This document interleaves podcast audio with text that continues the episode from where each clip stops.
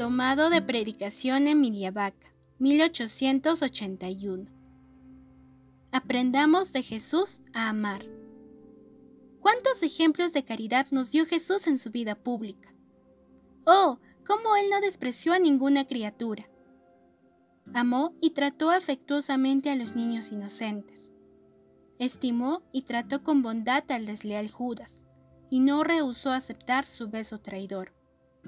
Le habló de corazón y le llamó con el dulce nombre de amigo.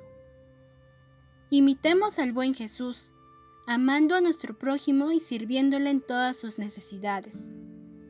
Procuremos ver siempre en el prójimo la imagen de Jesús, que ha dicho, lo que hagan con alguno de estos, mis hermanos más pequeños lo hacen conmigo.